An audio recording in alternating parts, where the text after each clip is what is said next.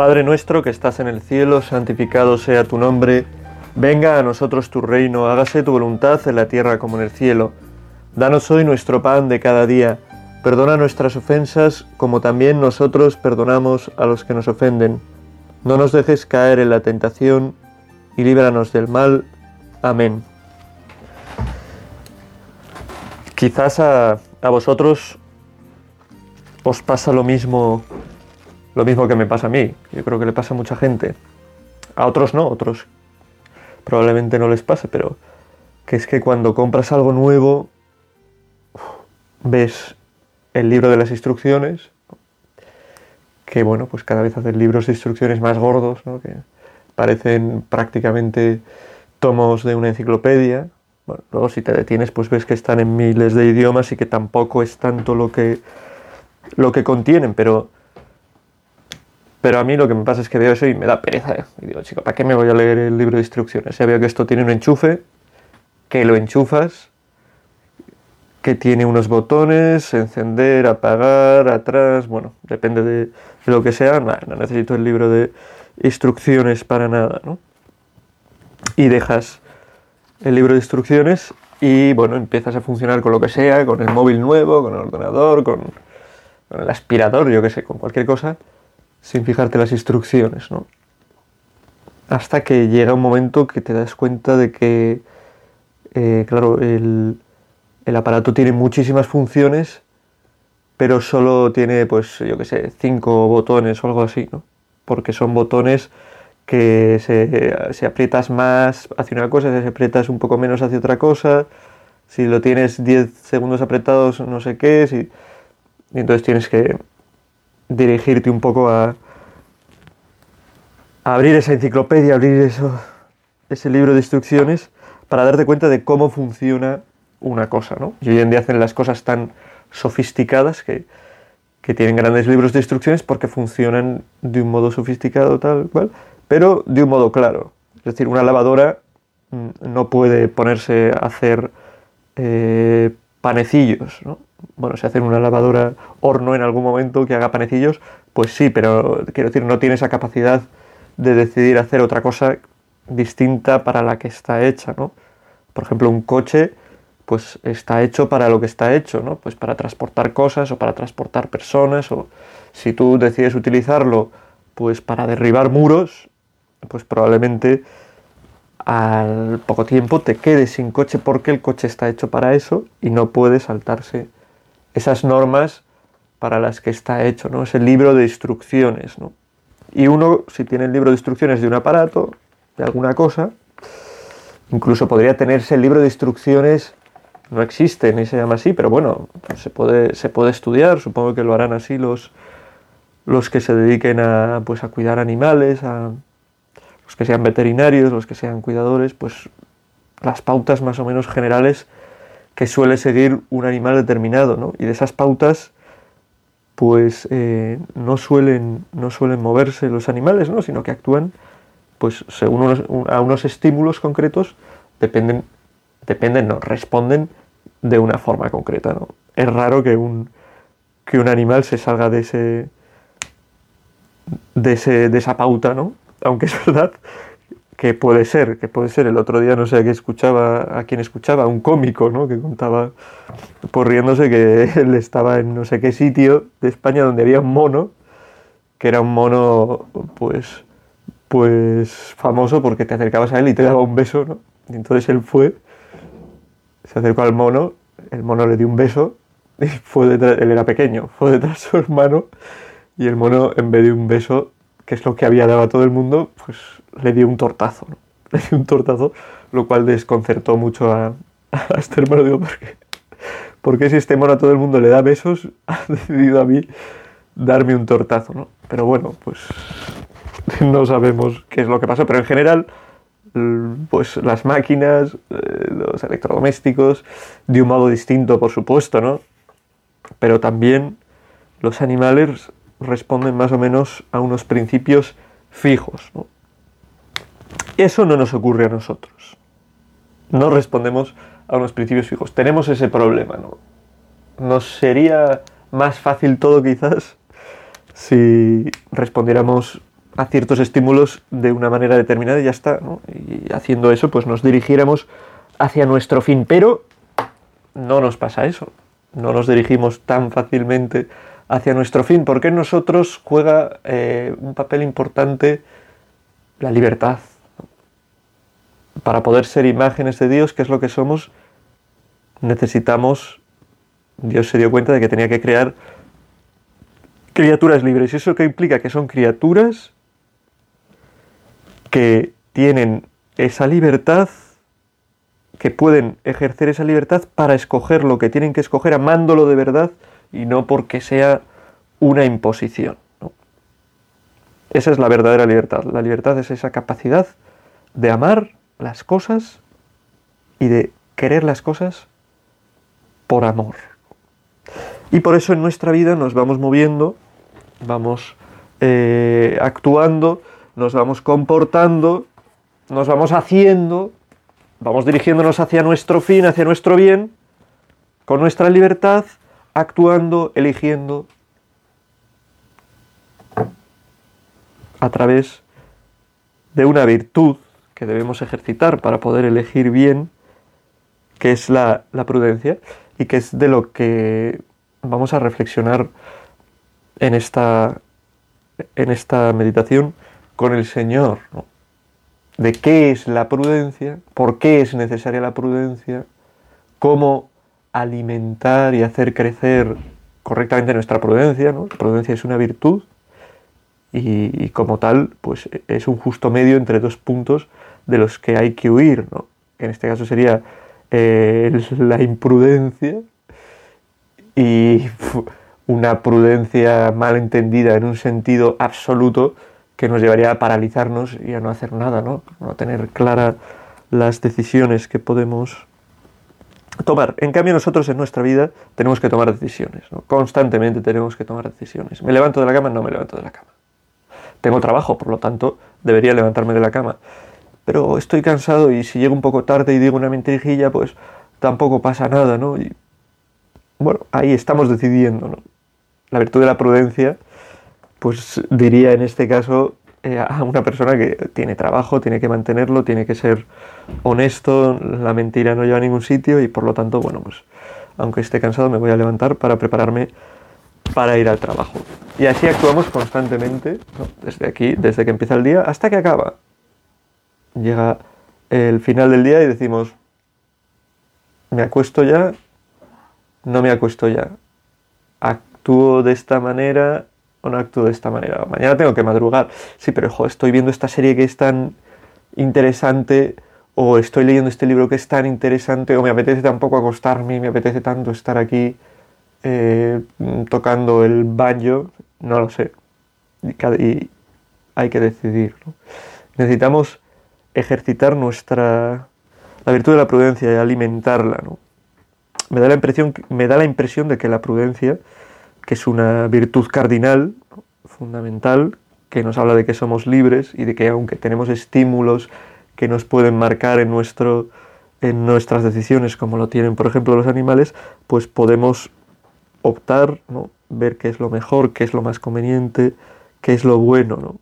Al final, la prudencia, entendida en un sentido cristiano, esta virtud es una virtud que nos tiene que ayudar a elegir el bien, a elegir lo correcto. La prudencia no es sin más esa capacidad de elegir, es la capacidad de elegir lo correcto en cada momento y es algo que va creciendo, como crece cada virtud, pues si lo vamos ejercitando bien, ¿no? vamos siendo más prudentes y en nuestra vida podemos encontrarnos gente muy prudente a la que podremos acudir para pedir consejo, ¿no? porque la prudencia nos ayudará a guiarnos a nosotros en la vida y a poder ayudar también a otros a que se guíen en sus vidas.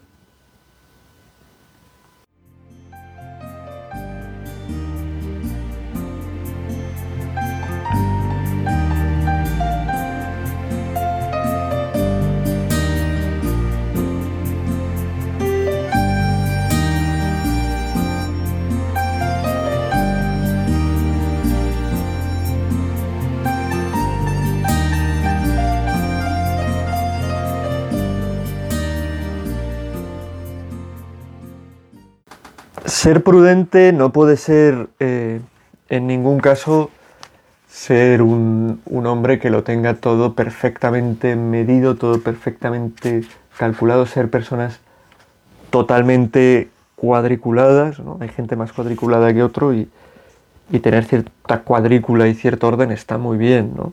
Y ayuda a la prudencia, pero ser totalmente cuadriculado, si ya tengo planeado hasta lo que voy a hacer en el último momento de, de eh, mi vida, en, todo tiempo, ¿no? Eso no es ser prudente, ¿no? De hecho, hay una frase muy interesante de, de San John Henry Newman que dice que, que el cálculo no hace al héroe, ¿no?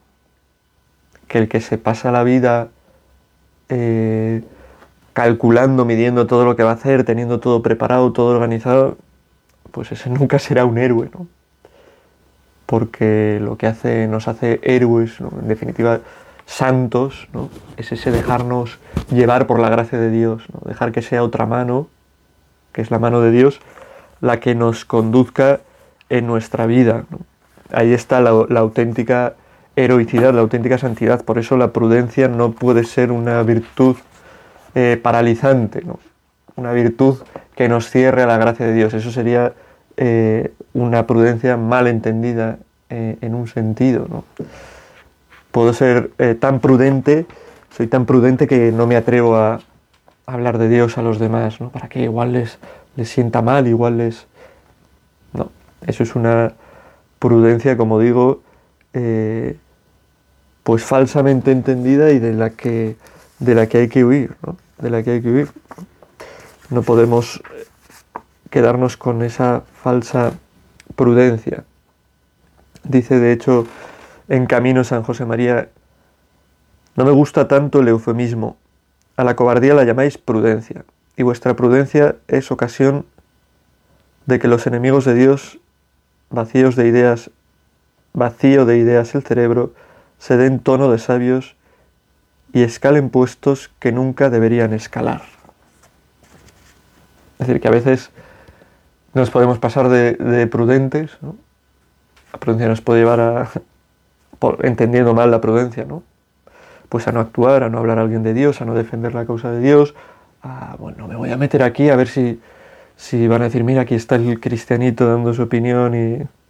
No, no puede ser así los cristianos tenemos que ser buenos con todo el mundo, pero no podemos ser tontos.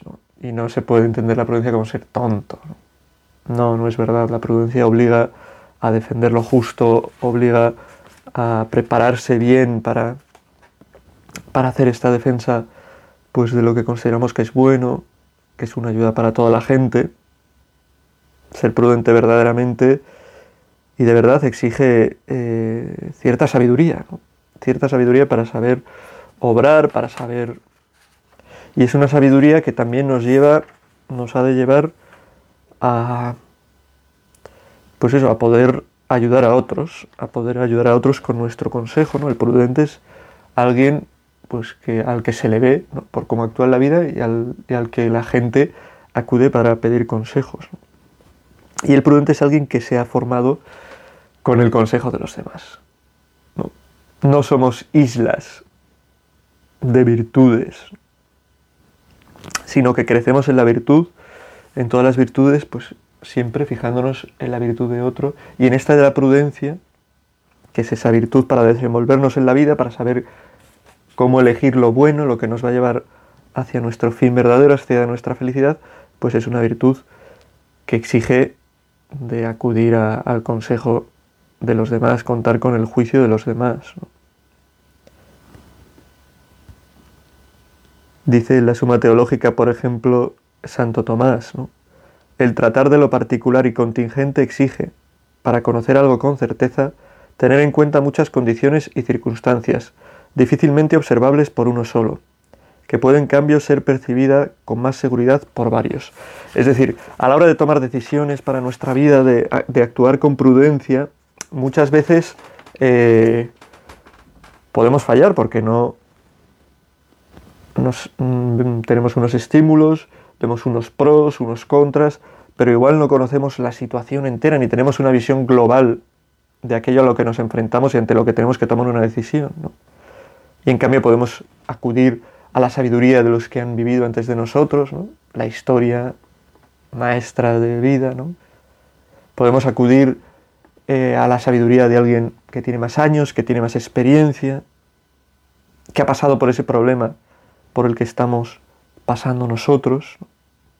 En el desenvolverse de la vida cristiana, este acudir a, alguien, este buscar un apoyo para nuestra elección, para elegir en nuestra vida por dónde movernos, pues es la dirección espiritual, ¿no? El acompañamiento espiritual o como quiera llamarse, ¿no? Contrastar con alguien que quiera nuestro bien, con alguien que tenga pues cierta eh, cercanía con Dios, que por lo menos busque estar cerca de Dios, que busque la oración, pues contrastar nuestras decisiones, cómo vemos una cosa, los pros, las contras, antes de actuar. Y eso es muy bueno, ¿no? Porque quien es un freelance en su vida, pues es un poco, en general, un poco soberbio, ¿no? Yo tomo mis decisiones, no necesito ningún consejo, no necesito ver qué han decidido otros. Yo soy totalmente libre. Bueno, es una libertad malentendida, porque la libertad es para algo, es para acertar, es para el bien, es para eh, tener una vida que merezca la pena, es para llegar a un sitio, que es la salvación, la felicidad, al que no se llega por cualquier camino. Y para eso vale la pena contar con el consejo de otros. Y no, no, yo soy súper original, voy a buscar mi propio camino. Pues busca tu camino, busca, busca tu propio camino, sé libre, toma tus decisiones, pero no desdeñes o no pases de quien pueda ayudarte, ¿no? de quien pueda darte un buen consejo. Luego tú harás lo que quieras. La prudencia también es eso, ¿no? Somos cada uno los que actuamos con prudencia. Hay, un, hay una frase de, de San Ignacio en sus ejercicios espirituales que dice que en tiempo de mudanza, perdón, que en tiempo de... no sé cómo dice en tiempo de dificultad, de prueba, no es bueno hacer mudanza. No, es, no es bueno hacer mudanza. Es como decir, mira, tú tienes que decidir sobre tu vida cristiana, sobre el camino que tienes que seguir, sobre tu vocación, sobre lo que Dios te pide, pero lo primero para poder tomar bien esa decisión es que estés en paz, que tengas en tu interior calma, que sientas esa presencia de Dios, esa fuerza de Dios, que estés en gracia de Dios. Y desde ahí, entonces sí que puedes hacer cambios, mudanzas, tomar decisiones, que es a lo que se refiere eh, San Ignacio. Por eso, prudente es también el que sabe eh, pues cuándo tiene que tomar una decisión y cuándo no. Ahora que estoy saliendo de una situación malísima, ¿no? ahora que estoy súper enfrascado con esta dificultad, con este... Voy a decidir sobre eh, si me caso con esta chica o no me caso, sobre si lo mío es el matrimonio o es la vida consagrada, ¿no? Voy a decidir sobre si hacer esto o hacer esta otra cosa. Pues no, no. Uno tiene que buscar primero tener la situación adecuada en su alma, en su interior, para poder tomar las decisiones adecuadas. Y como digo, decisiones que también muchas veces serán más fáciles de tomar y los tomaremos con más calma si acudimos al consejo de alguien que sabe, que sabe aconsejarnos, de alguien que ha sido prudente en su vida, de alguien que vemos que tiene una vida recta y que obra además para nuestro bien, para ayudarnos.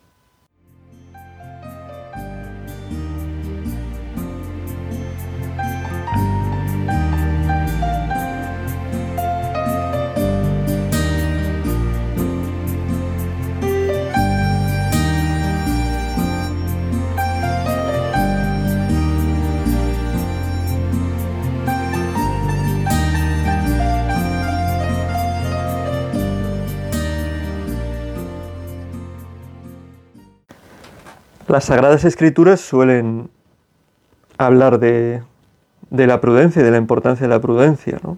En la carta a los filipenses, San Pablo dice, pido también que vuestra caridad crezca cada vez más en perfecto conocimiento y en plena sensatez. Sensatez, prudencia, ¿no? son sinónimos, para que sepáis discernir lo mejor, a fin de que seáis puros y sin falta hasta el día de Cristo, llenos de los frutos de justicia.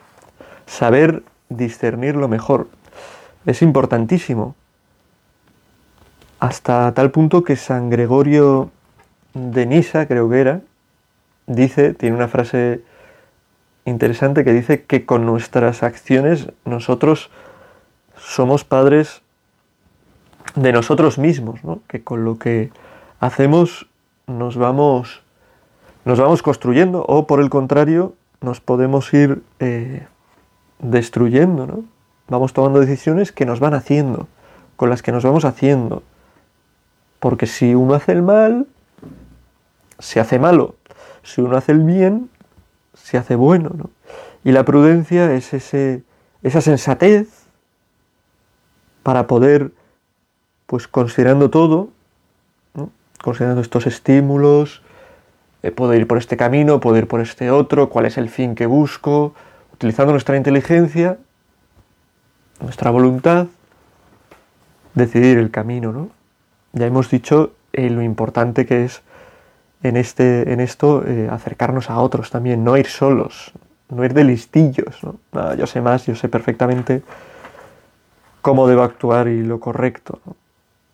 Porque a veces, pues eso, es como, el, como lo que he dicho, ¿no? El coche ese que se dedica a tirar muros, pues acaba estropeado. Nosotros, si nos dedicamos a ir por caminos que no son por los que debemos ir, que nos hacen daño, pues acabaremos haciéndonos daño también.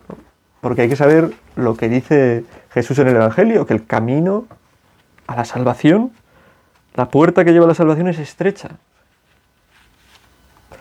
Eso quiere decir que hay muchísimas posibilidades que nos ofrece el mundo. Podemos seguir por muchísimos, eh, por muchísimos, bueno, muchísimos lugares donde el mundo nos invita a ir. ¿no? Puedes ser más rico, menos rico, puedes dedicarte pues, a buscar en tu vida el placer sin ningún compromiso, puedes dedicarte en tu vida a, yo que sé, a luchar por cosas buenas, como salvar a las ballenas y hacer de eso tu meta bueno, pues es una cosa buena, pero convertirlo en tu meta no sé si es lo más bueno que puede existir. Puedes obrar de muchas maneras o puedes buscar, que esa es la verdadera prudencia, buscar a Cristo en tu vida. Saber que en Cristo es donde está tu salvación. Saber que en Cristo es donde está tu paz. Saber que hay un camino que es de salvación y muchísimos caminos que son de perdición. ¿no? tampoco hay que ser eh, exagerado, ¿no? Porque uno puede perderse en el camino y, encontrar el camino de repente, ¿no? Con la gracia de Dios que actúa. Pero de una forma más natural, más constante, uno va acertando en el camino de seguir a Cristo cuando desarrolla su virtud de la prudencia, ¿no? Esa prudencia que nos lleva a elegir en cada momento lo que tengo que hacer para fines concretos y para un fin general que el cristiano tiene que tener en su vida, que es esa amistad de Cristo, que es esa salvación, que es ese llegar a la vida eterna. Hay en un pasaje del Evangelio que, Jesús habla de, la prudencia y lo hace de una forma, lo hace de una forma bastante clara, ¿no? que por lo menos a mí me, parece que, que, deja esta idea muy, muy clara y que nos puede servir para este rato de, de oración y es el momento en el que Jesús habla de, de la casa sobre roca. Dice así, el que escucha estas palabras mías y las pone en práctica, se parece a aquel hombre prudente que edificó su casa sobre roca. Cayó lluvia, se desbordaron los ríos, soplaron los vientos y descargaron contra la casa, pero no se hundió porque estaba cimentada sobre roca. El que escucha estas palabras mías y no las pone en práctica, se parece a aquel hombre necio que edificó su casa sobre arena. Cayó lluvia, se desbordaron los ríos, soplaron los vientos y rompieron contra la casa, y se derrumbó, y su ruina fue grande. el Señor nos invita a la prudencia, que como hemos dicho no es eh, el cálculo, es tener todo calculado, porque eso no es bueno, porque hay que dejar que la gracia de Dios actúe, porque Dios nos puede llevar por caminos que no tenemos pensados, pero que sí que tiene que ser el tener claro qué es lo que nos dice el Señor y tener claro eh, que para conseguir eso que nos dice el Señor tenemos que actuar de una manera determinada y que de otra manera determinada nos hundimos. ¿no? Antes de esto de construir la casa sobre roca, el Señor habla de la recta conducta, de lo que acabo de decir yo ahora, ¿no? Entrad por la puerta estrecha, porque ancha es la puerta y espacioso el camino que lleva a la perdición, y muchos entran por ella. Cuidado con los profetas falsos. Se acercan con piel de oveja, pero por dentro son lobos rapaces. Aquí el Señor parece que nos está avisando de cuidados aquellos que eh, pues en los medios de comunicación, en internet o en tantos sitios donde se escuchan tantas voces, intentan deciros, no, el camino es este, el camino es este, sigue este camino. Este es el camino que te va a hacer feliz, ¿no? Dedígate a vivir de esta manera. No hagas caso a lo que dice la iglesia de que hay que, por ejemplo, ¿no? Que hay que esperar hasta el matrimonio. Eso, eso no da felicidad, eso es un rollo, es lo mejor es disfrutar y hacer lo que en cada momento te plazca, ¿no? Responder a tus estímulos sin plantearte si están bien o si están mal, actuar. Falsos profetas que me dicen, no, no hay que casarse, no hay que comprometerse con alguien, pues ahora puedes enamorarte de una o de uno y luego enamorarte de otra y no pasa nada, pues somos así, ¿no? Nada de compromiso, nada de luchar por tener un corazón grande capaz de entregarse, nada de... Bueno, voces que nos hablan de todo, un poco de todo. ¿no? nada de defender la vida. ¿no? ¿Qué es eso de defender la vida? De estar contra el aborto. Pues hay voces que dicen eso, ¿no? Que no hay vida. ¿no? Parece que con tal de ganarse un poco de comodidad niegan una evidencia que, que la ciencia muestra. Y nosotros podemos escuchar esos falsos profetas y apartarnos del el camino que marca el Señor. Así todo árbol sano da frutos buenos, pero el árbol dañado da frutos malos. Gente prudente que ha habido en el mundo, ¿no? los santos, que han sabido dar fruto, en ellos nos podemos fijar en cómo han obrado, en cómo han actuado a lo largo de su vida. ¿no? Han sido gente llena de prudencia, gente libre que ha sabido tomar decisiones correctas, no siempre, ¿no? Y nosotros tampoco tomaremos siempre decisiones correctas. Tenemos la suerte de ante nuestra falta de prudencia tantas veces, contar con la gran misericordia de Dios que está dispuesto siempre a perdonarnos ¿no?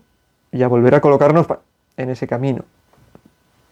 Lo cual es algo, es algo para, pues para dar gracia. No todo el que me dice Señor, Señor entrará en el reino de los cielos, sino el que hace la voluntad de mi Padre que está en los cielos. Es decir, que la vida cristiana no se trata de decir Señor, Señor, de acudir a Dios de vez en cuando, de acordarnos de Él. Se trata de conducirse por un camino concreto, que es el camino que lleva a la salvación, que es el camino que lleva a la vida, que es el camino que lleva a la felicidad. Y para ese camino concreto, para poder seguirlo, es para lo que está esta virtud con la que estamos meditando, que es la virtud de la prudencia, que tenemos que pedir al Señor. Señor, haznos prudentes, para tomar decisiones correctas, para no lanzarnos sin pensar, para que luego no digamos, tendría que haber hecho esto de otra manera, ¿no? ¿Qué daño me he hecho en el corazón? ¿Qué daño me he hecho en mi vida? Acudimos a la Virgen, la Virgen que meditaba en su corazón todas las cosas, ¿no? Con esa prudencia que le es propia para, pues para decidir, ¿no? ¿Cuál era, para ver la voluntad del Padre y para seguirla? Pues que ella nos ayude también en nuestra vida a ser prudentes, y a obrar prudentemente para construir nuestra vida sobre roca, que sea una vida que aguante todos los envites, todas las dificultades y, podamos llegar así a lo que buscamos con nuestra vida, que es nuestra salvación, salvarnos, contemplar a Dios, la vida eterna, la felicidad plena del cielo.